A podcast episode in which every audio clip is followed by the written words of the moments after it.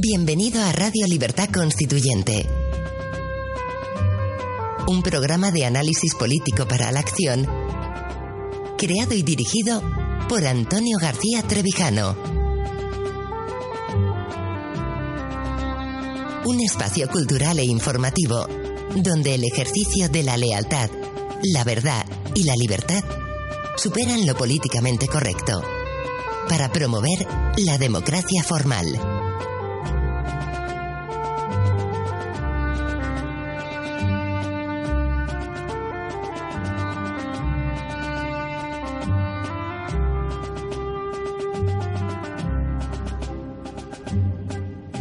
Buenos días, queridos oyentes. Bienvenidos a un nuevo programa de Radio Libertad Constituyente. Hoy es martes 24 de mayo de 2016 y con nosotros están don Vicente Ferrer, buenos días, en conexión telefónica. Buenos días, ¿qué tal amigos? ¿Cómo estáis? Así como en nuestro estudio está don Antonio García Trevijano, buenos días.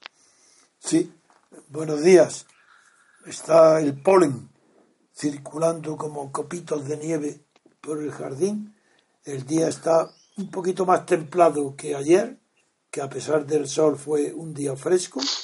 Seguimos todavía sin estabilizarse la primavera, pero también eso es era de esperar, aunque creo que el espíritu y las posibilidades de desarrollo que estamos atravesando el MCRC sí que están eh, bien arraigados. Ya esto no parece algo más que primavera, parece que se ha arraigado y son muchos los síntomas que nos llegan de nuestro progreso en todos los sentidos. Y ahora ya pido de entrada que tenéis que comprender nuestra obligación de difundir por todos los medios a nuestro alcance la abstención. La abstención activa, la abstención deliberada, la abstención inteligente, la abstención como medio de deslegitimar a los partidos estatales, no al gobierno, a todos los partidos estatales, todos los que viven del Estado, todos los que dieron la espalda a los gobernados que están en la sociedad civil, no están en la sociedad estatal, aunque en la sociedad estatal también están los burócratas, los funcionarios, que, en tanto que gobernados. Pero sobre todo, la gran innovación que trajo consigo la restauración de lo que se llama normalidad después de la guerra mundial fue la estatalización de la vida política el fenómeno más profundo que produjo el triunfo de Estados Unidos en la Segunda Guerra, en la guerra Mundial fue esto que acabo de decir. El sistema de partidos, el sistema electoral proporcional de listas de partidos, estatalizó desde el final de la Guerra Mundial la vida pública en toda Europa.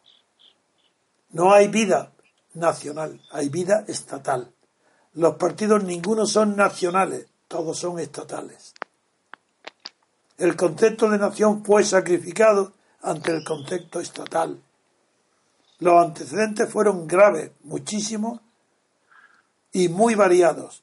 De todo confluía a hacer la víctima a la nación y hacer el rey del nuevo mundo después de la guerra mundial a los estados. Esto lo estamos sufriendo especialmente en aquellos países como España, que llegaron muy tarde a las libertades individuales. Ojo que no hablo de la libertad colectiva, porque no hubo fundamento colectivo para el nuevo orden político español después de la muerte de Franco.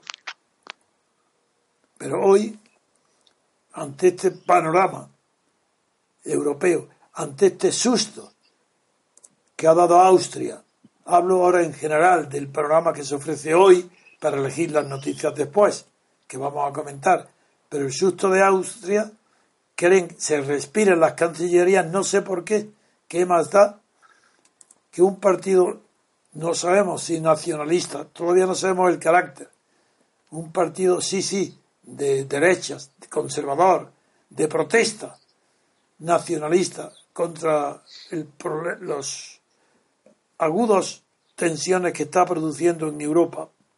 La política de Merkel y de la Unión Europea sobre los refugiados y los inmigrantes, los inmigrantes, eso ha provocado ya en Austria la división en dos del electorado austriaco.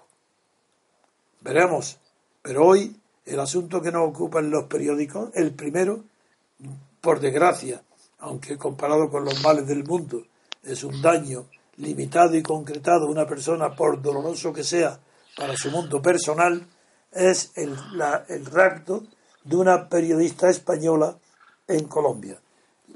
Va a leer los artículos referentes a este tema. Sobre todo, como ese periodista trabaja en Mundo, es normal que la primera portada de Mundo le dé importancia y le doy paso a Ulises para que nos lea la portada del Mundo.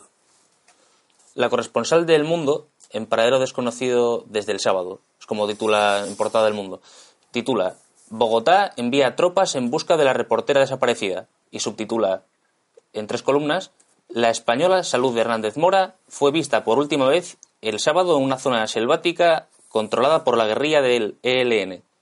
Tenía previsto regresar a la capital ese mismo día, tras entrevistar a grupos de campesinos y unas religiosas del municipio de El Tarra. La Audiencia Nacional abre diligencias para investigar si la desaparición puede ser constitutiva de delito de terrorismo.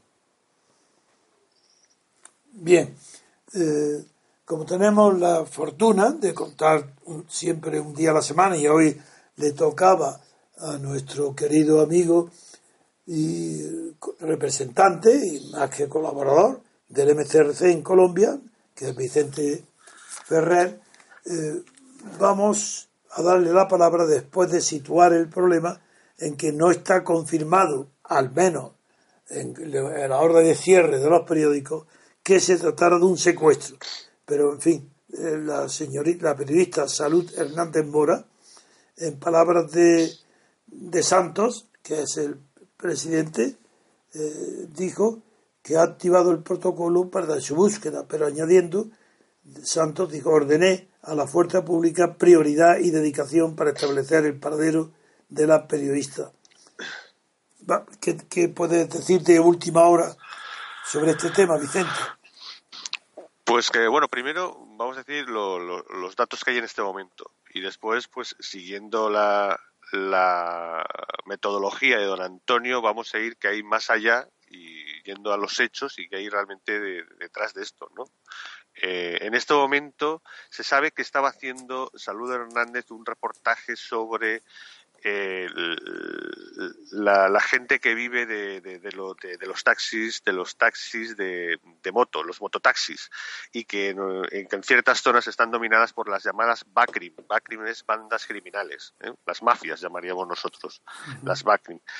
Eh, pero se sospecha cada vez con mayor fuerza que ha sido secuestrada por el ELN, el Ejército de Liberación Nacional, que es una guerrilla. Que es distinto de la FRAP que las FARC, efectivamente. Es una guerrilla residual que está tirada por el monte y tal, pero y aquí viene, ¿no? Y aquí viene mm, no para especular, sino para decir cuáles los hechos. Y, el hecho es que uno, eh, Salud Hernández, eh, curiosamente, es la única periodista española que era bastante molesta para el gobierno Santos. Es la única que no, que no se tragaba eso, esa descomunal que, ya la estamos denunciando aquí desde hace tiempo, eh, proceso de, estatalización y de convertir a Colombia en un estado de partidos. Exacto. Eh, con la eh, correspondiente reforma de la ley electoral efectivamente, que ya tú has avisado aquí varias veces.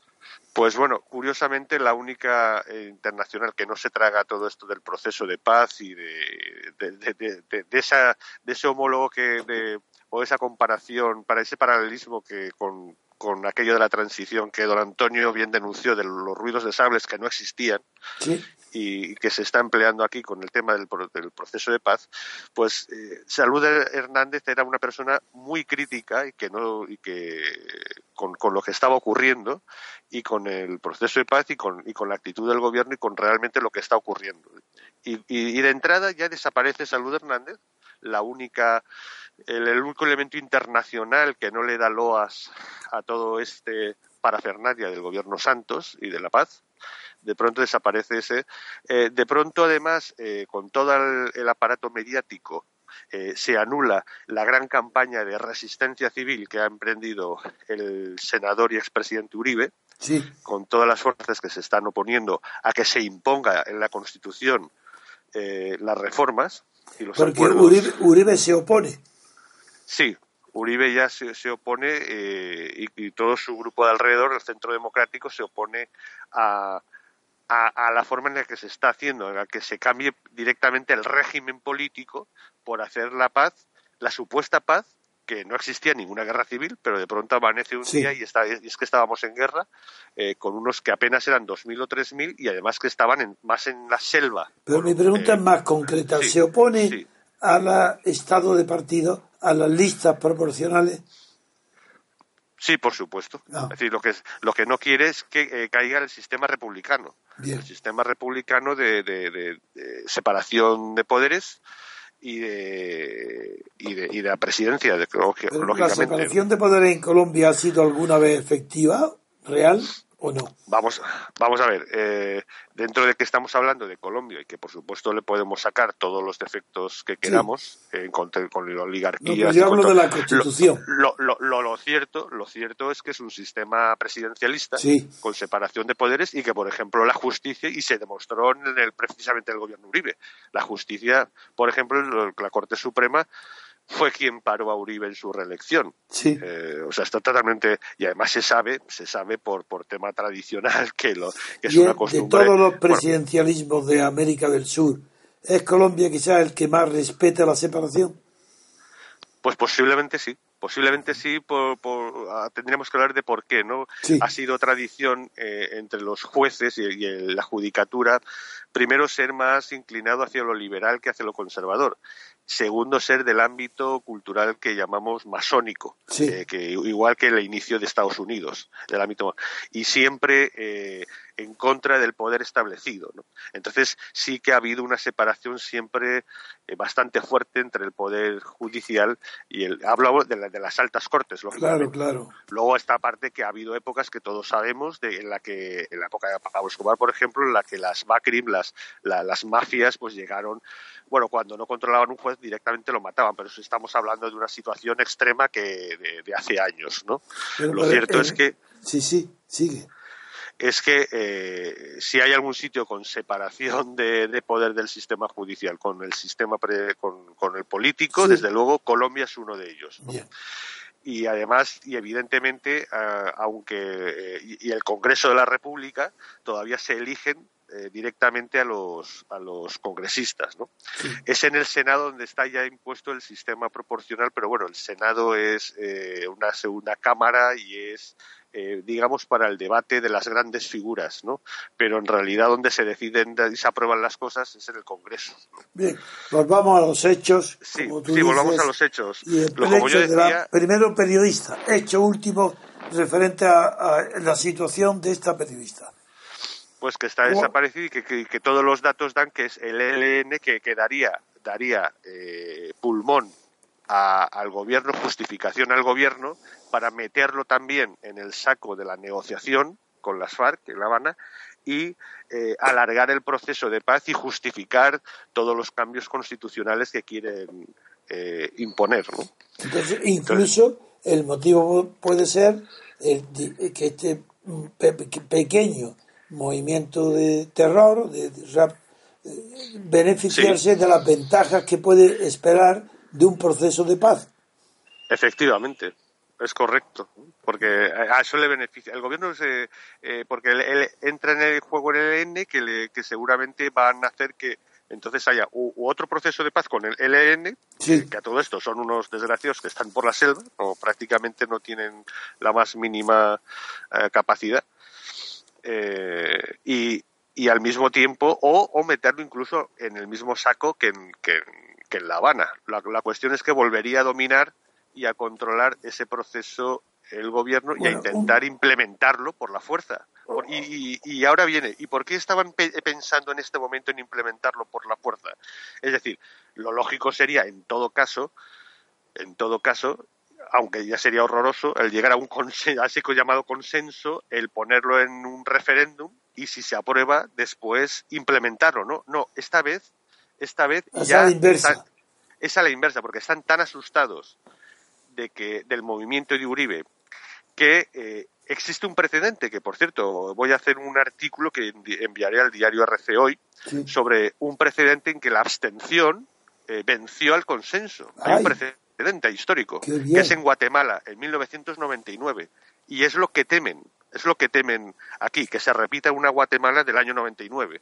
Ojalá. En la que, en la que hubo un gran consenso partidista de los grandes partidos que de espaldas a la, a la sociedad pues tramaron eh, cambiar prácticamente totalmente la constitución, hacer un estado de partidos también, eh, prácticamente barrer los ideales republicanos de división de poderes, etcétera, y unidad del sujeto constituyente. ¿Y, cómo se eh, resolvió en, en pues, Guatemala en 1999? Pues después de se resolvió? Sí, después de firmar ese, esa paz en el 96, y prepararon más de cincuenta y tantos artículos cambiarlos y cuando llega el 99, el referéndum, eh, de pronto hay un 82% de abstención. ¡Qué locura! Y, y, de ese 18% para colmo, bueno, ya, ya de entrada sabían que si no eran capaces de hacer una, una amplia participación, no serían, no, se atreverían a pero, Pero ¿qué pasó, ¿qué pasó con el gobierno? Eh, ese gobierno cayó y hay unas, y unas elecciones. ¿Y cayó por la sola abstención o hubo algún incidente o algún motivo suplementario después de la abstención? Una falta. Eh, ellos, por si acaso, ya lo habían previsto unos meses antes de las elecciones generales. Ah. Entonces, en, eh, si eso fue, claro, si eso fue en mayo, en diciembre hubo las elecciones generales que, por supuesto, barrió al gobierno y a todos los partidos. ¿no? Es decir, y fue tomado como una especie de referéndum sobre el Ejecutivo. Eh, es que no, no entiendo bien, porque eso es interesantísimo. Podría escribir algún artículo en el periódico. ¿eh? No, si es que hoy lo envío. Eh, en, no, no, digo, ¿es sobre este tema? Exacto, sobre que la abstención, que el uh. precedente que de la abstención que venció al consenso. Oh, ¡Qué maravilla! Pues eh, no, el referéndum se hizo, en, creo que fue en mayo, y fue, y fue aplastante en contra, evidentemente, primero una abstención brutal del 82%, y encima ganó el no, para colmo. Eh, y, y, después eh, ah, ese gobierno. Entonces se resolvió por el resultado. Mm. Es decir, no, no fue la abstención la que lo tumbó al gobierno, sino el resultado, el no.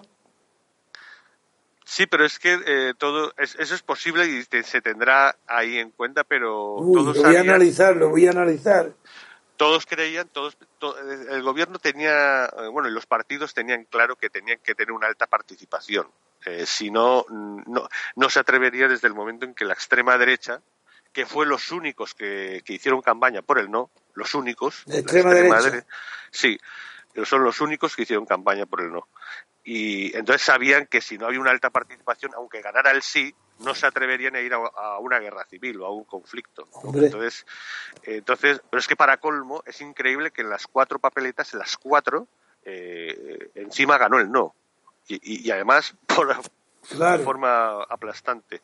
Entonces, pero bueno, que lo más importante, lo que salió más a relucir de, eh, de ello fue que el 80, el 82% de la abstención, que fue algo, un golpe total porque se supone que era una super reforma estupenda y maravillosa en la cual el Estado pasaba ya a ser plurinacional, multiétnico, multicultural, y multitodo. Y multipartidista. Eh, y multipartidista, efectivamente, en que ya que si los indígenas de tal región, que si los mayas de aquí tendrían derecho, en fin, que se construiría un, un sobreestado parecido a las autonomías y administración por un tubo, gestionada, por supuesto, por los partidos políticos, que, por supuesto, en los puestos de la judicatura se politizarían, porque tendrían que estar representando la sociedad, en fin, cosas de todo, todo lo que es un. Uy, pero un dato fantástico, pero volvamos a los hechos de, de, Colombia. Hay una noticia que me hace pensar que saben más de lo que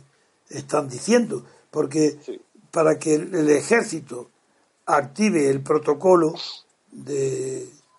Sí, es que están obligados a De búsqueda. eso es que hay algo más. Es que está el ELN, tiene que ser necesariamente porque no hay un simple secuestro de, delincuencia común, sino que es el ELN. Entonces tienen la obligación eh, constitucional de, activar el ejército. Ah, muy bien. Bueno, pues ¿tiene algún hecho más o ya solamente son especulaciones a partir de ahora? Claro, a partir de ahí ya son, vamos a ver qué pasa en las próximas horas, pero simplemente que tengamos en cuenta esos hechos, que el quid pro ¿a quién beneficia? Pues curiosamente beneficia de todas, todas al gobierno, que parezca mentira. Primero porque se, se, se deshace de salud, que repito, era una mosca molesta para el actual, el actual gobierno, casi régimen eh, que hay en Colombia, ¿no? Segundo, mete en, en, el ámbito de, en el panorama el, al ELN que, que estaba desaparecido y, dando excusas y, y, poniendo una vela, una, bueno, una cortina a todo el movimiento cívico que se está formando de resistencia cívica. Y tercero, además, pues, eh, pues eso va a hacer que haya eh, una propaganda que, se centre solo en qué pasa con, esta periodista. Sí, la noticia última que, está en la prensa es que esta periodista, que no pidió protección a las Fuerzas Armadas, fue vista por última vez en, eh, en la ciudad o el pueblo de Tarra, el Tarra, el sábado 21 de mayo, hacia la una de la tarde. Y se han conocido versiones de que podría estar en la vereda Filogringo. ¿Vereda es un nombre distinto de camino? No, no, no. Sí, se suele utilizar más o menos para indicar lo mismo. Vereda Filogringo, en el municipio del Tarra. Y el alcalde de ese municipio está colaborando en la confirmación de esta información. Bueno, vaya, esa y no decir nada es lo mismo. No, es lo mismo. Estamos en lo que, que, el ELN está detrás. Es un poco lo que parece en este, en este momento, eh, a estas horas. De acuerdo. Entonces podemos pasar sin interrumpir, sin descanso, ya aprovechar que estás ahí, en el otro lado del Atlántico, para que nos pasemos a ver qué está pasando en Estados Unidos con la gran noticia, que es así que es noticia porque es una revisión de la historia, y es el viaje de Obama a Vietnam. Porque claro, para nuestros oyentes, que son cultos y que están interesados en todos los asuntos de interés mundial, saben que Vietnam es la única guerra que ha perdido Estados Unidos. Porque si es verdad que en Afganistán, en Libia, en, Irak, en, ahí en Siria, pues ahí no están las cosas terminadas y de momento eh, Estados Unidos tiene sobre sí la losa de 60.000 soldados muertos de, de, Estados Unidos en la guerra de Vietnam. Y era casi un tabú, porque la guerra de Vietnam no llegó a ser calificada de guerra patriótica, pero casi.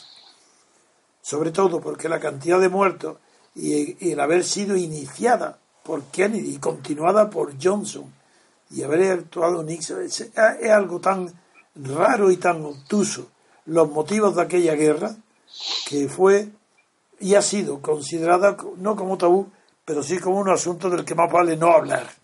Y esto lo ha roto también Obama que quiere dejar la presidencia eh, dejando claro algo que hablamos muchas veces, aunque quizás nunca hemos desarrollado por escrito en, artículos largos, y es que no solo es que después de la desaparición de la Guerra Fría, después de la desaparición de la Unión Soviética, Estados Unidos y el mundo occidental necesitaban buscar enemigos que eso es una ley de, la humanidad de todos los tiempos.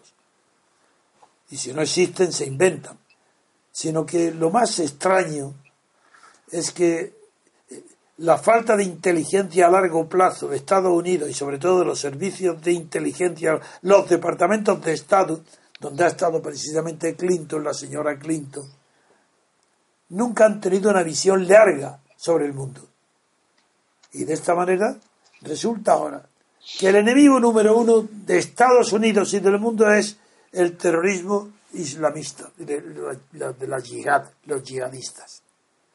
Y se sacrifican las buenas relaciones con la Unión, con la Unión Soviética, no, con la sucesora, que es nada menos que Rusia, Es decir, Rusia como nación y como Estado ruso.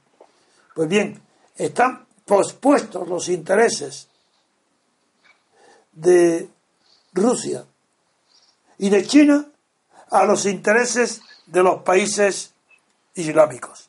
Esto es algo que choca al sentido común y a la evidencia de las relaciones internacionales. Saco esto para dar importancia enorme al viaje de Obama por el carácter a Vietnam, por el carácter simbólico que dentro de Estados Unidos, para la opinión interior, va a suponer este gesto tan valiente de Obama. A ver qué piensas tú. Sí, pues efectivamente, eh, primero de todo, y además saliendo como amigos eh, al lado codo con codo con el presidente de Vietnam en rueda de prensa y, nada más, eh, no solamente ha anunciado el cese del embargo de armamento a Vietnam, sino que se ha atrevido a emplear las palabras que es el comienzo de una cooperación militar profunda con Vietnam. no, no solamente levanta el embargo, sino que comienza una colaboración, que es muy distinto. Efectivamente, a convertirlo en aliado. En aliado. Y además, para, por, si había alguna duda, en ese lenguaje político tan clásico, eh, ha negado a continuación, para que nadie sabe de qué estamos hablando, eh, ha negado que esto suponga ningún ataque a China ni, ni, al conflicto que está teniendo Vietnam con China. Pues exactamente es el motivo. exactamente lo que ha dicho, efectivamente. Exactamente eso es. Si siempre, siempre que hay una declaración de una claridad tan grande como la que acaba de hacer de la alianza militar con Vietnam, tienen que decir, esto no va contra los demás de, Asia, esto va solamente a favor nuestro, que es una alianza militar, una alianza militar será contra alguien, ¿no? Pues no, se niega ese principio, como siempre, porque todo para aislar a China y Rusia. Efectivamente. Bien, pues dime cómo está, cómo ha sido recibida en Estados Unidos, porque ahora el problema es cómo ha recibido la opinión pública de este tema. ¿Favorece al Partido Demócrata o lo perjudica pues, ante las elecciones de Clinton y de que hablaremos un segundo de ellas también ahora? Sí, posiblemente le favorece porque eso eh, hace que, el Partido Republicano esté todavía más confuso. Es decir, eh, es tal el atrevimiento de, y la y la, huida hacia adelante, por decirlo de alguna forma, en los últimos momentos de Obama, de, desarrollar su política, su nueva geoestrategia mundial, que, el Partido Republicano, sinceramente. sí, porque eso después de Cuba, que también hubo la bahía de los chinos, de, de cochinos. Es que también Cuba no solo fue la enemistad y la hostilidad, sino un intento de invasión. Es que no, los tienen desarbolados, no saben exactamente qué es por una de las razones, y aquí mm, permíteme citar eh, la entrevista que se le ha hecho a Joel Benenson en el Washington Post. Eh, Greg Sargent ha entrevistado a Joel Benenson, el director de campaña de Hillary Clinton, y precisamente pues repitiendo y confirmando lo que muchas veces don Antonio ha, ha, dicho, es decir, que lo que viene es, es una campaña en la que en la que se juega el poder, y en la que va a haber ah, una, ah. una lógica de poder. Pues menos mal, menos mal que hablan de, política. en la lógica de poder no caben los, las campañas publicitarias para vender un producto a un cliente que sea votante, sino que cabe el, precisamente el establecer, ir estableciendo relaciones de fuerza y de poder alrededor e intereses de poder y, y, en eso tienen clarísimo que gracias a la política precisamente esta de Obama, como además eh, a, las barbaridades que por hacer publicidad dice, dice Trump, pues cada vez están acogiendo más relaciones de fuerza, eh, más lobbies, más grupos sociales, más grupos mediáticos, más grupos financieros, cada vez más, y eso sin mover un dedo. Eh, en la campaña. Y es lo que dice, dice, ¿por qué ha ganado Trump? Ha ganado Trump porque los republicanos es que estaban con las manos atadas. No podían entrar en política porque entonces les obligaría a definirse políticamente y a bombardear a, Trump con eso. Y no podían definirse. Trump podía vender un producto porque los republicanos tenían miedo de disparar contra ellos mismos y, porque no han sido capaces de establecer eh, una visión solo republicana de, cada uno de los temas. Es que no la tienen. Porque por un lado está el Tea Party, por otro lado están los, los del Capitolio, por otro lado están los conservadores clásicos, y, ante Trump no se han atrevido a atacarle políticamente.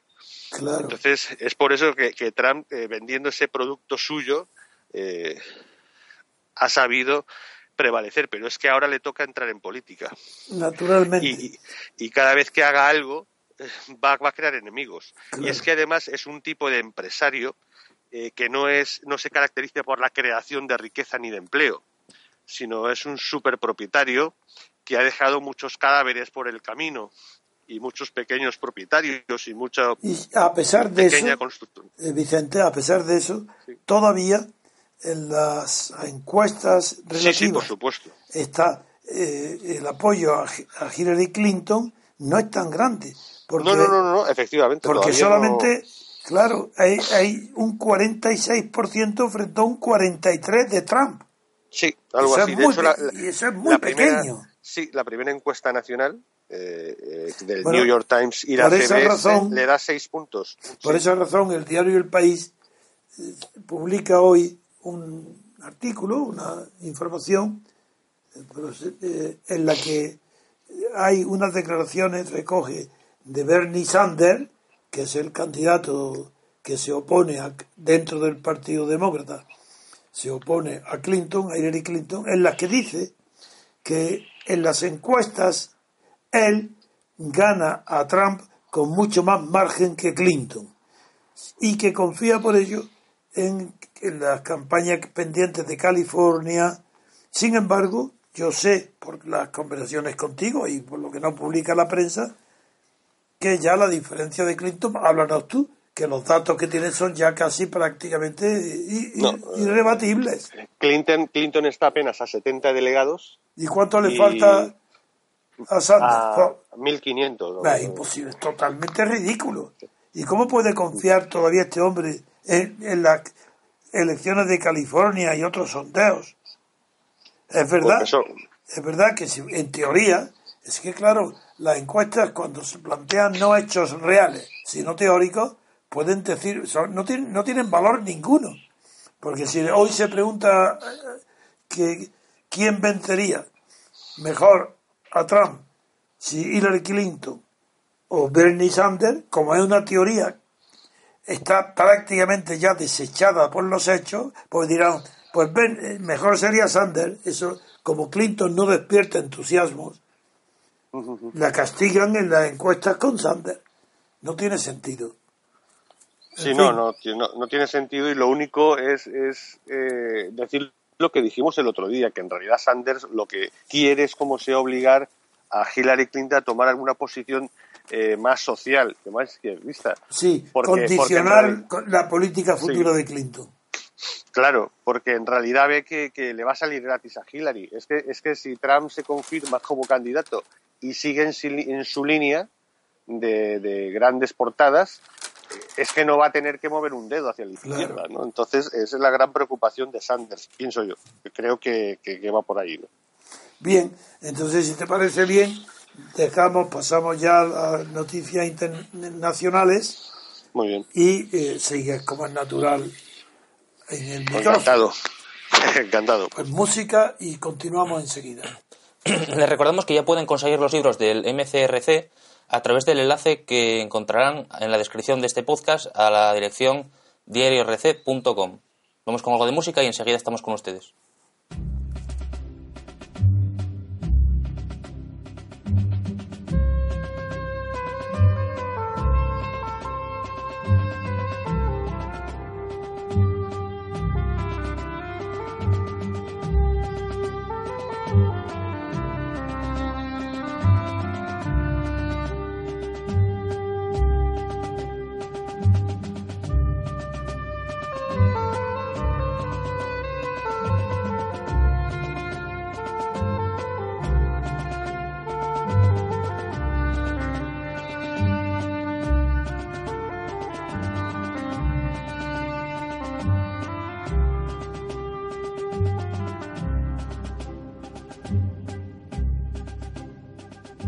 De nuevo, queridos oyentes, en Radio Libertad Constituyente Y en este segundo bloque continuamos con la actualidad destacada por el mundo, que titula Un presidente verde y no ultra. Alexander Van der Bellen gana por la mínima las elecciones, en plena polarización de Austria. Y debajo destaca en un subtítulo, la ultraderecha se extiende. Adelante, don Antonio. El título de la ultraderecha se extiende por Europa es suficiente para resumir el desconocimiento que tienen en general de la política y en particular de la política posterior a la guerra mundial prácticamente en todas las universidades y en todos los medios de comunicación que tratan el asunto político. Y aquí tenéis la prueba. Ahora resulta que en Europa hay un auge de la ultraderecha. Pero hasta tal punto que está lo de Austria, el partido austriaco, pues adquiere la extrema derecha empatado con el partido gobierno, está dividido en dos. Pero es que en Dinamarca el Partido Popular danés es el 21%. Y en todos los demás, en Francia no digamos. El Frente Nacional es que está, puede ser que gane las elecciones presidenciales. Pero es que en Suiza el Partido Popular está en el 30%. Y donde es vencido, como en Grecia, pues tiene también cerca de un 10%. Es decir, la ultraderecha, la ultraderecha. Pero ¿se sabe lo que se está diciendo con esta palabra? Sí, trasladando a algo tan nuevo como el estado de partido las viejas calificaciones y eslogan cuando la sociedad y la nación eran conceptos distintos del Estado. En el Estado nacional carece de sentido hablar de derecha ni ultraderecha, que era Franco. Pero es que en el Estado de partido es más absurdo todavía.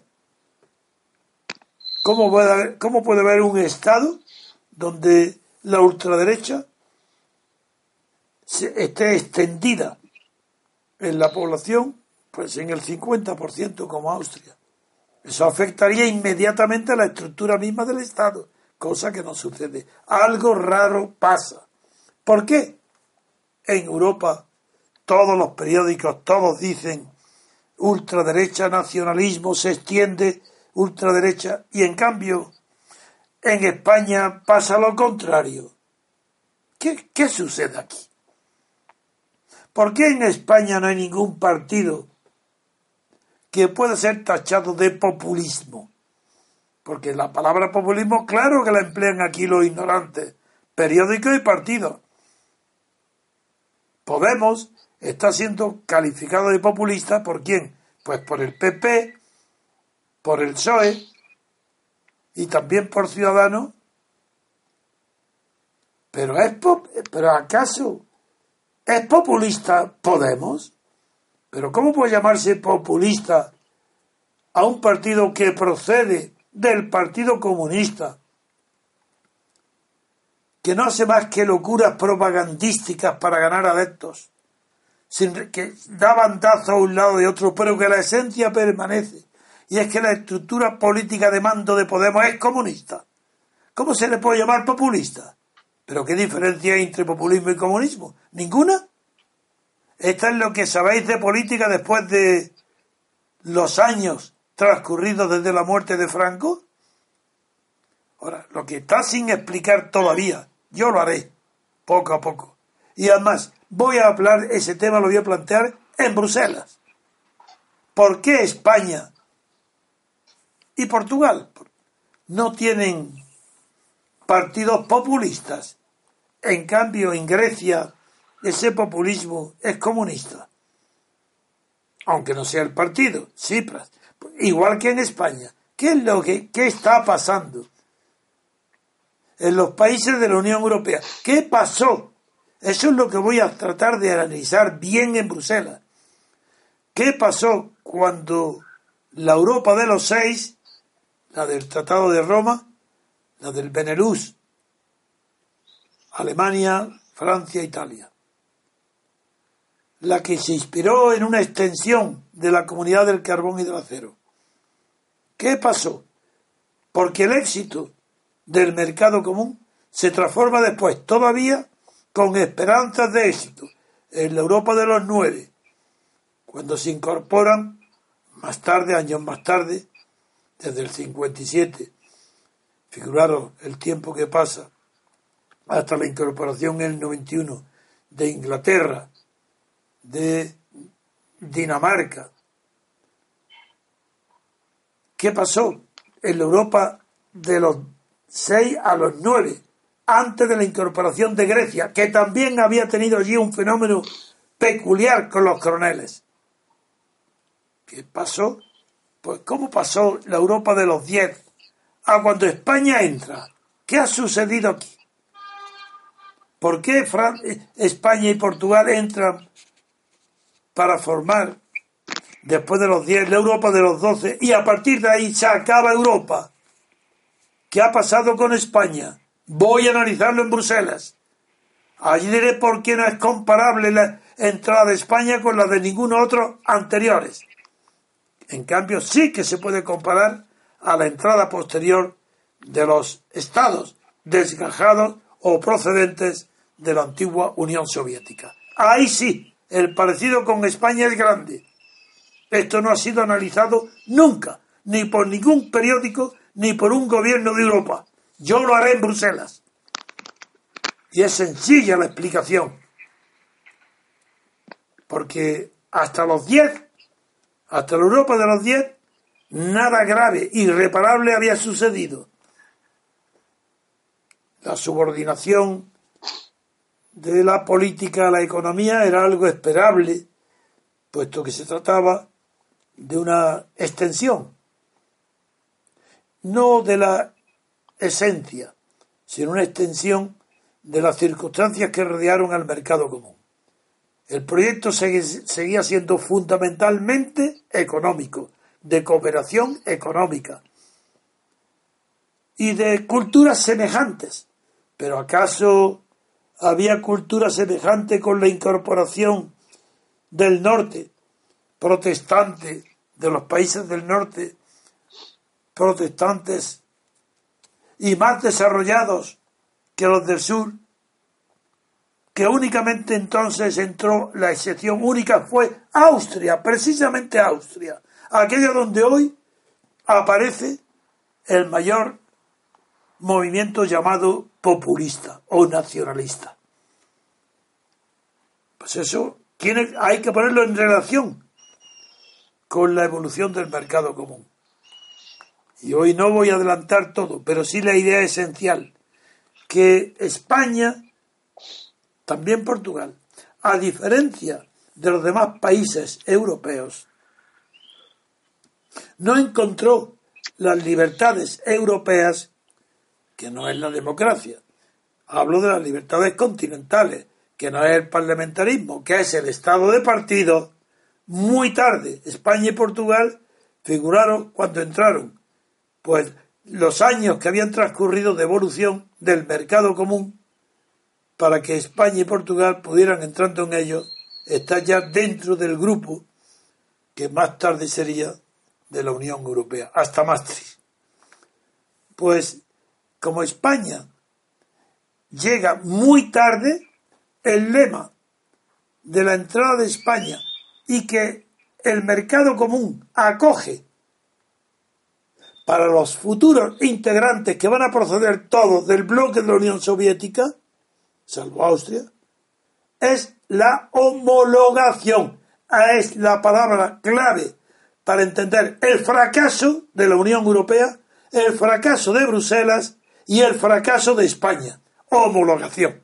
Fue los españoles, fue el gobierno de Felipe González, el PSOE, el que sacrificaron todo a la Unión Europea acostumbrando y enseñando el camino a la Unión Europea actual de hoy en su antecedente de mercado común para que también con homologación el mercado común acogiera a socios que eran mercantiles con el precio, mejor dicho, con el premio de los que se adherían de ser homologados con los que estaban. Ese precio era puramente político, la homologación. Y para el, a cambio de dar el mercado común la patente de homologación, el certificado de están homologados políticamente para salvar a los partidos sin fuerza ninguna, prácticamente inexistentes, que habían mantenido unas siglas durante las dictaduras, bien sean las de ibéricas o bien sean las soviéticas, acá la homologación sirvió para sacrificar el futuro de las economías de esos países nuevos que entraban en el mercado común, sacrificar su economía al beneficio de los jefes de partido y de gobierno del mercado común que homologaban a sus colegas, compañeros de las internacionales conservadoras, populares, socialistas. Eso es lo que voy a explicar en Bruselas. En fin, solamente quiero decir que el asunto de Austria me da pie para entrar de golpe en ese tema en Bruselas. Pero en España no. Así España no. ¿Por qué? Porque cuando entró era muy tarde. Porque en España ya no era el movimiento nacionalista ni comunista, eso ya no existía. Fue la socialdemocrática democracia como valor no como partido político, sino como creencia social, como cultura, mejor dicho, como una degeneración de la cultura, desaparición de los contrastes. Todo el mundo, aquí en la socialdemocracia, PP incluido, naturalmente, y el Partido Comunista incluido, e incluidos los partidos nacionalistas, son todos socialdemócratas. ¿Producto de qué? De la homologación. En fin, Vicente, eh, a propósito de la reflexión que se me ocurre a propósito de lo que está pasando en Austria. Sí, eh, que ahí la clave está efectivamente el, el, que es la eh, en cuanto a la ultraderecha, el punto de referencia es la socialdemocracia y, todo lo que no sea homologado, pues es, calificado, se le mete en, el, en ese baúl o, en ese tanque de, ultraderecha, ¿no?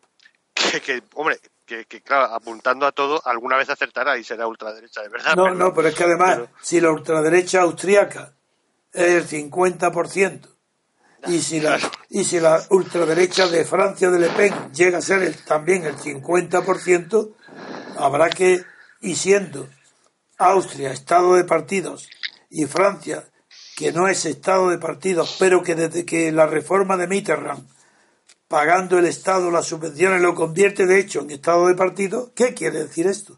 Pues que los estados de partidos van hacia la extrema derecha. Porque lo, ¿Y qué es la extrema derecha?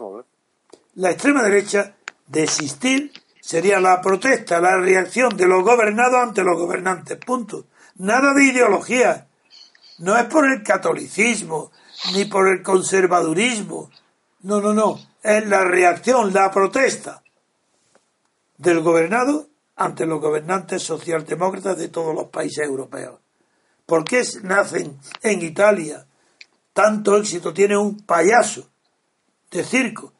¿Por qué también un hombre de circo es de, chiste de, televisión, Johnson triunfa en Londres como alcalde y ahora puede ser candidato. ¿Qué pasa?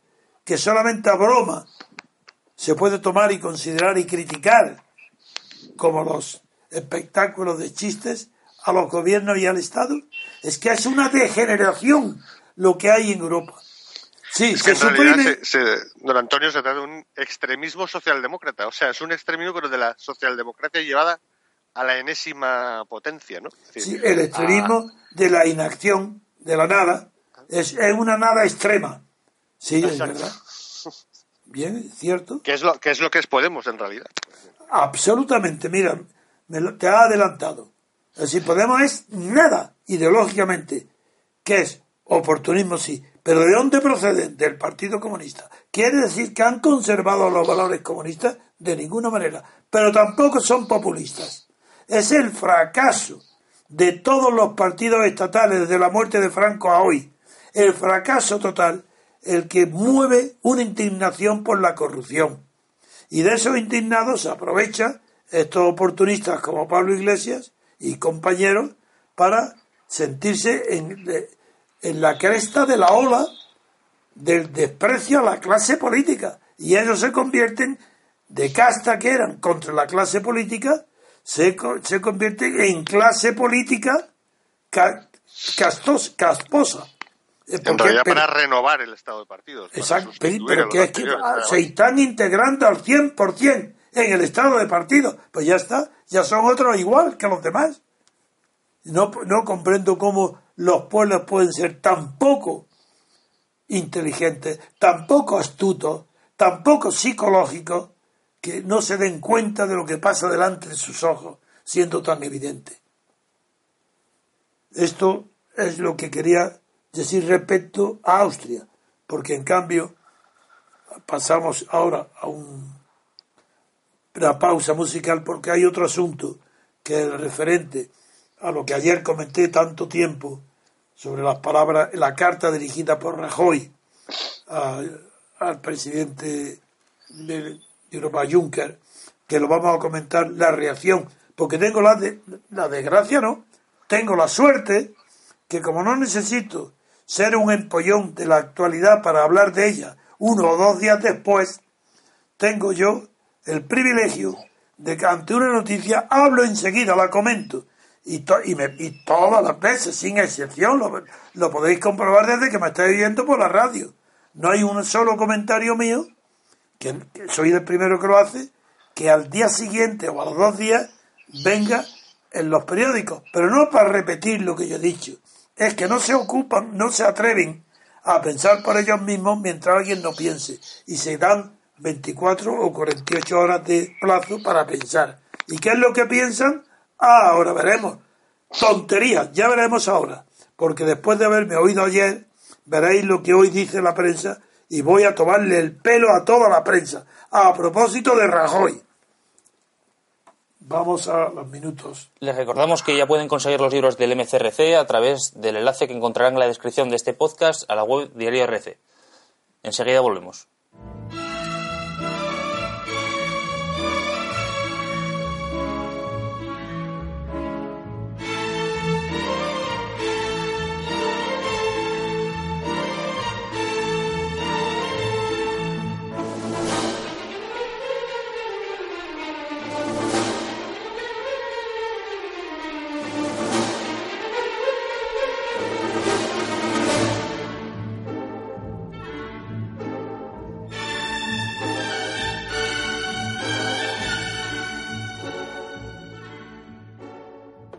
Estamos de vuelta en Radio Libertad Constituyente y en este bloque vamos a comentar la actualidad destacada en el día de hoy por el diario El País, que comenta en su portada La carta a Bruselas desmonta las promesas económicas de Rajoy y subtitula Toda la oposición rechaza el compromiso asumido con Juncker.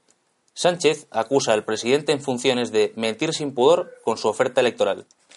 Y además, el país en su sección nacional Destaca el titular, partidos y sindicatos exigen a Rajoy que aclare los recortes antes del 26J. Me basta lo que hay para que ahora vamos a reírnos un poco. Empecemos. ¿Quién creéis que es el más tonto de los todos los líderes políticos que han comentado las palabras de Rajoy, la carta que dirigió a, a Bruselas, a Juncker, Rajoy, ¿quién creéis que es el más tonto? Es una apuesta de riesgo, ¿eh? Sí, bueno, venga, yo voy a decir lo que ha dicho cada uno. A ver. Sánchez, a ver. Sánchez dijo eh, que ha mentido, mentir sin pudor. Ha, mentido, entre comillas, mentir sin pudor. ¿Se puede mentir con pudor? Bueno, de, momento yo voy a decir lo que ha dicho, luego comentaremos. Mentir sin pudor. Rivera dice que por qué se compromete con Bruselas si no sabe si gobernará. Y eh, Pablo Iglesias, dice, ese es su programa electoral oculto. Bien, ¿cuál de los tres es el más idiota? Bueno, el más imposible, el más inverosímil. El que es el falso. Uno de ellos es falso 100%. Los demás, bueno, pueden más o menos defenderse. Pues está clarísimo, ¿no? El que dice mentir sin pudor. ¿Dónde está la mentira? De manera que Rajoy dice una cosa en campaña electoral, otra cosa distinta en una carta privada. Ah, ¿Dónde está la mentira? ¿Ha mentido? Podrá decir ha mentido a uno o a otro, como dije ayer, pero mentir sin pudor, cuando es mentir sin pudor, quiere decir de una manera escandalosa, sin ocultar que es una mentira, diciendo, mira, miento porque soy cínico, sin pudor, este Sánchez ni sabe lo que es mentir, ni sabe lo que es pudor. Por eso es el más tonto, el más ignorante, el más bruto, es un bruto. Luego, veamos Ciudadanos. Uy, qué lo de, la gente, lo, de la, lo de la gente oculta también es muy gracioso, ¿no? Porque eh, ¿cómo va a ser cómo a ser agenda oculta si no lo oculta? Ya, ya, ya, llegaremos. Voy por orden. no te impacientes, Vicente. Porque es que es verdad que da ganas de adelantarse cuando ves tanta idiotez. Yo tengo la mía, ese, ese es tonto. No, no, pero ya verás. En un concurso difícil, no, el de Sánchez lo ganaría todos. Pero bueno. Otro, dice Rivera. ¿Por qué se compromete con Bruselas si no sabe si gobernará? Ese no, ese es tonto porque está mintiendo. Y era muy fácil saber leer la carta y dice, Rajoy dice, si no, si dentro de las elecciones, si gobierno, haré esto. Luego, Rivera lo que ha hecho es deformar la carta, mentir y demostrar su debilidad, porque está poniendo la llaga en el que lo, que le duele a él, que, que, pueda gobernar sin contar con él. de acuerdo, de acuerdo. También está dentro de esa tontería que dice. Y luego está Pablo Iglesias. Ese es su programa electoral oculto. Pero ¿cómo, ¿cómo que es su programa electoral oculto si es una carta que ha publicado que se sabe que va a salir? ¿Oculto ante quién? Es el, lo de las tautologías, creo que no fui a clase ese día. No, pero quiero decir, esa es la jefe de la clase política que quiere gobernarnos. Bueno, a otros, a mí desde luego, como no sea meterme en la cárcel y ponerme multas, otra cosa no me van a hacer para gobernarme. Bueno, habéis visto cómo la, siempre es lo mismo. O sea, nosotros nos adelantamos y no leemos a nadie para poder o tener, emitir unos criterios sobre las noticias del día. Y al día siguiente o dos días después, cuando ya han tenido tiempo de digerirla o leer la prensa extranjera o comentar con los consultores, con los consejeros, generalmente con los catedráticos, pues ya opinan los partidos. Pues mirad lo que dicen. Pues mirad cómo es posible que no sepan ni ver la realidad para criticarla. Ni la ven. la apariencia de realidad. Yo no espero que vean la realidad. Eso sería como ver, como si Kant dijera que quiere que todos podemos ver el número de las cosas. No, no, eso no. Ellos son solamente fenoménicos, pueden ver los fenómenos. Pues no, señor, ni eso, ni siquiera ven los fenómenos.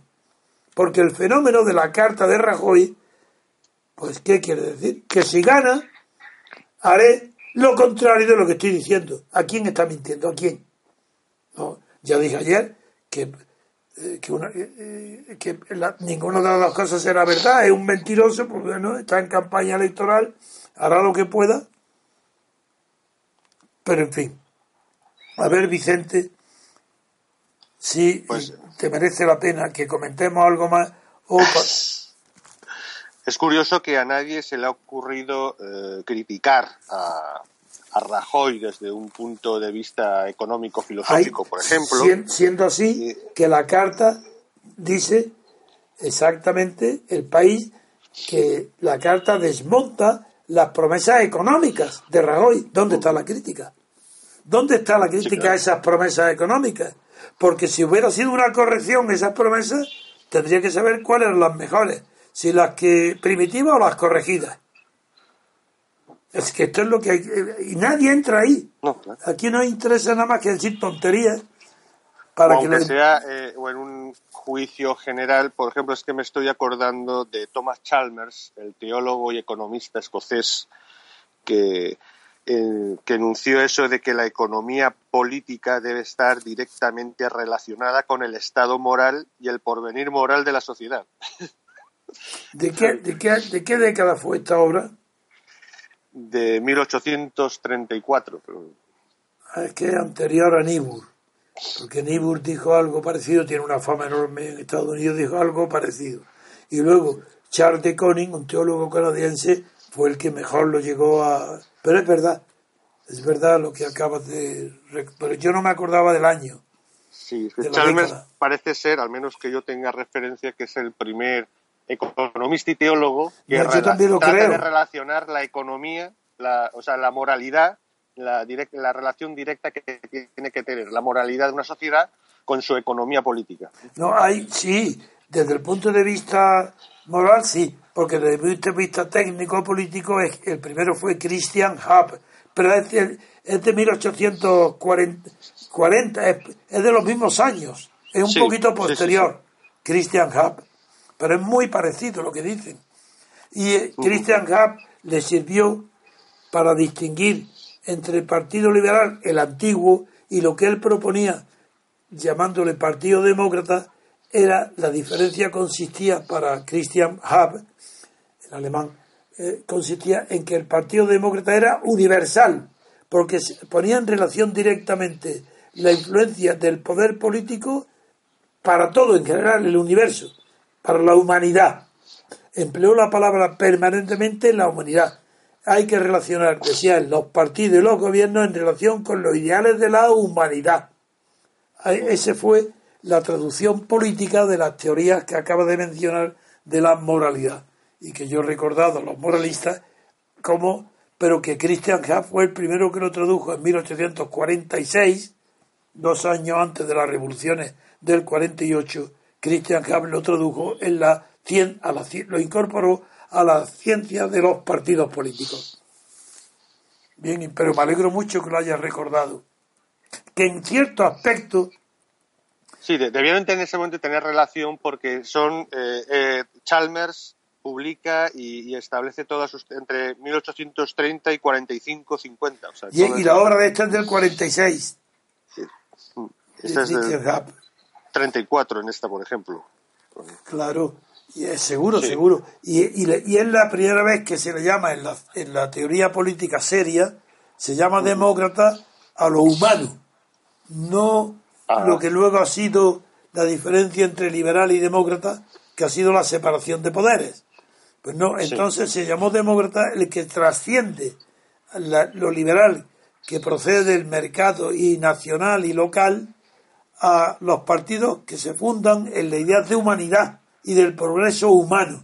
Y a eso lo llamó por primera vez Partido Demócrata. Y es muy estoy, se- interesante. estoy seguro que los equipos de Pablo Iglesias Sánchez y Rivera que le están pregunten, apuntando que le pregunten por. Christian Hub, a ver si saben quién es.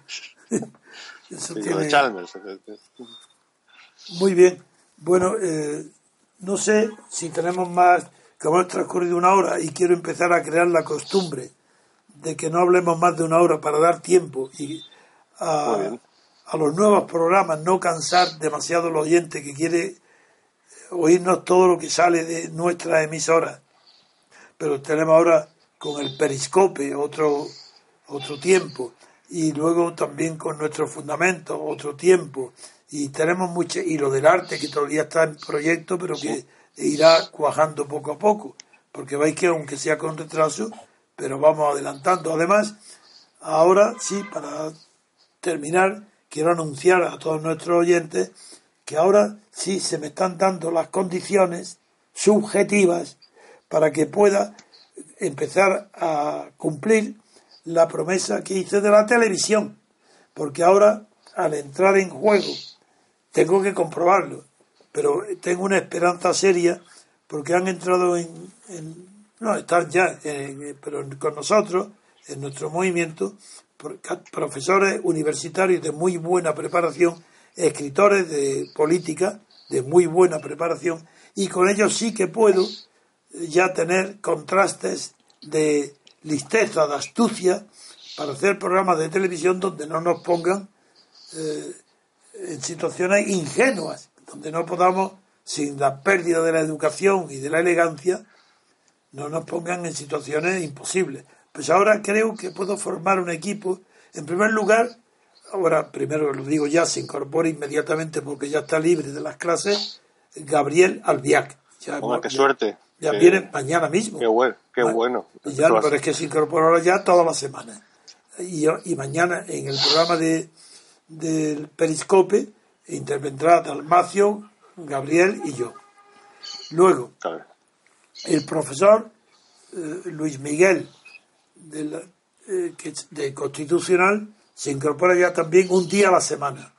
Y luego también le he pedido, y hay, porque eh, Juan Manuel Prada es un hombre muy, muy católico, muy, muy conservador, pero no importa, es un hombre culto, ha estado retirado dos años escribiendo una novela, la ha terminado hace tres días eh, y he hablado con él para que venga y que naturalmente voy a traerlo si puedo aquí, incluso para que, que... te llevó a, que te llevó a su programa, ¿no? Exactamente. no, pero es que incluso lágrimas en la lluvia. Eh, sí, es que decirle que dirija aquí un programa nuestro, que él sea el presentador, claro, le diré que con arreglo a nuestras ideas, pero como él admira mucho lo que estamos haciendo y no tiene por qué ser aquí eh, lo que el movimiento que estamos haciendo es para todos los españoles, aunque nosotros el movimiento antiguo tenemos que ser personas que no votamos y además republicanos.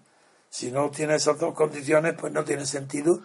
Pero sí que lo que estamos proponiendo es una constitución donde no exista ni siquiera distinción en tanto que ciudadano constitucional, ni la extrema derecha ni la extrema izquierda. Es que no hay nadie, eh, ningún español que queda fuera de la protección ideológica, no, porque no será ideológica, de la protección intelectual y moral de lo que estamos tratando de traer a todos eh, los españoles, que son los principios generales derivados de la libertad política colectiva, que ese es nuestro camino.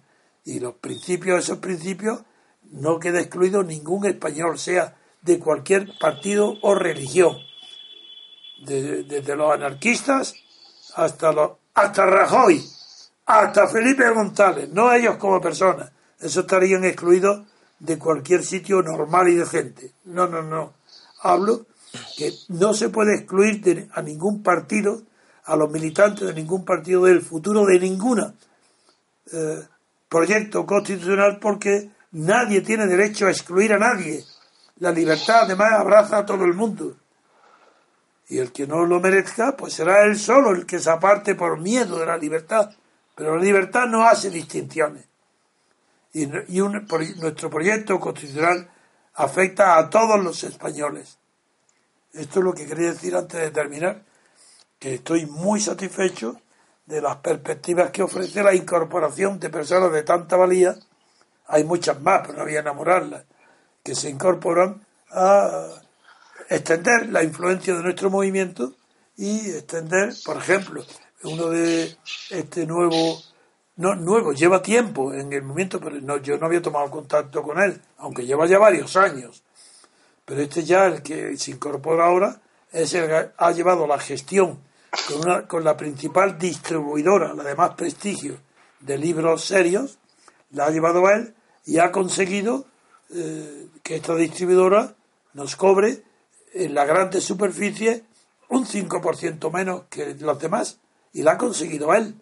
Es decir, que ya tenemos personas que nos están ayudando porque tienen influencia social, tienen relaciones con las editoras, con los libros y ya estamos presentes. También no es indiferente, por ejemplo, que yo vaya de, pasado mañana, dentro de dos días, a Almería para celebrar un acto institucional del Colegio de Abogados de Almería, que es quien me llama. Todo esto que indica que estamos empezando a, a ser respetados en la sociedad civil, que es el único sitio, en nuestro hábitat, el único sitio donde queremos ser respetados. En el Estado, al contrario, estamos encantados que nos ataquen que nos humillen, que nos difamen, que hagan lo que quieran, los partidos que digan lo que quieran.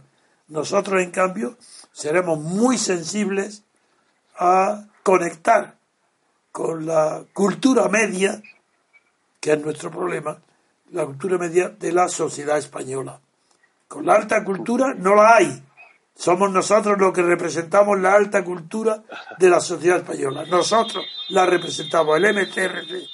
Quien quiera saber lo que es cultura política tendrá que venir a oírnos a nosotros. Pero nuestra dificultad está en traspasar a los niveles decentes y correctos del lenguaje español, que es tan rico y tan bueno, popular, para hacer comprender con facilidad nuestras tesis, nuestras políticas, nuestra concepción de la libertad política colectiva a grandes masas de ciudadanos. Con esto me despido, Vicente, de vosotros, esperando que mañana, igualmente, que mañana sea escuchado el programa de Periscope para darle la bienvenida al viaje y, junto con con a, las 4 de la mañana que estaré ahí pegado. claro, digo, junto con Dalmacio, al que ya estoy habituados por su permanente humor. Así que eh, enhorabuena al programa, no a mí, eso es evidente, pero doy la enhorabuena a todos los que vienen para disfrutar de nuestros modos de, nuevos de expresión de la verdad política, porque sí que decimos que estamos dentro de la verdad política sin error ninguno de equivocarnos, porque estamos dentro de los cauces que hable que abre la libertad política colectiva. Aquel que defienda. Dime. Lo que usted está, lo que usted está diciendo eh, son síntomas de que hay sociedad civil. Naturalmente. y está tratando de salir. Naturalmente. Somos la expresión de la vanguardia de la sociedad civil. Pero lo que estoy diciendo es que esa eh, libertad política colectiva es una novedad intelectual de tal envergadura que tenemos el honor de ser el MCRC quien la descubre, la aunque yo sea el que la haya escrito, pero el MCRC lo ha entendido cuando apenas eran unos centenares de personas. Y eso siguen fieles. El que comprende lo que es la libertad colectiva, política colectiva, ese no la abandona jamás. Y el que se va de aquí, que han sido muy pocos, en los años, que han sido 10, 15 o 20, siempre ha sido por motivos ideológicos, es decir, por motivos personales, de ambición, de vanidad, de querer, eh, de presunciones. Siempre hay unos motivos distintos para explicar que unas pocas personas no puedan soportar nuestra compañía, de lo cual es una maravilla porque eso produce, nosotros producimos ya una discriminación que no depende de nuestra voluntad, sino del camino intelectual que estamos recorriendo, que expulsa a los que son indignos de caminar por este camino de la libertad política colectiva, que sí, que no es la verdad ante el error, sino que es la verdad frente a la mentira. Y antes de concluir, quería recordar a los oyentes que Mañana, miércoles día 25, va a ser entrevistado a las 9 de la mañana Willy Pulido, miembro del MCRC Islas Canarias, Gran Canaria, en el programa Las Mañanas de Iván Padrón. Pueden seguir esta entrevista a través de la cadena Canary Radio en los diales 102.2 y 87.5 de FM de la emisora local y también online. Además, bueno, ya me ha dado pie don Antonio, eh, recordarles que mañana tenemos una nueva sesión de Periscope a las 13.30 y los libros. Efectivamente. y les recuerdo de, nuevo que pueden conseguir los libros del MCRC a través del enlace que van a encontrar en la descripción de este podcast, a la web Diario RC. Porque yo invito, invito no, os pido que compréis todos los libros que podáis, si los tenéis ya, para regalarlo a vuestros amigos, porque es ahora se va a convertir en la principal fuente de ingresos para los gastos de nuestro querido movimiento porque yo lo que quiero es financiar todas las futuras actuaciones que estamos llevando a cabo, no solo en los medios de comunicación, sino en los continuos viajes, desplazamientos, conferencias y, lo más caro de todo, mantener como sede social del movimiento pues este edificio y este local de Somos Agua donde yo habito y donde celebramos todas las emisiones y todo el centro de irradiación de, nuestro, de todas las producciones del MCRC, incluidos los de producciones cinematográficas o como le llamáis los documentalistas de los documentos de largometraje, como el de Maverick. Muy bien, hasta mañana. Un fuerte abrazo a todos. Bienvenido a Radio Libertad Constituyente. Un programa de análisis político para la acción, creado y dirigido por Antonio García Trevijano. Un espacio cultural e informativo donde el ejercicio de la lealtad, la verdad y la libertad superan lo políticamente correcto para promover la democracia formal.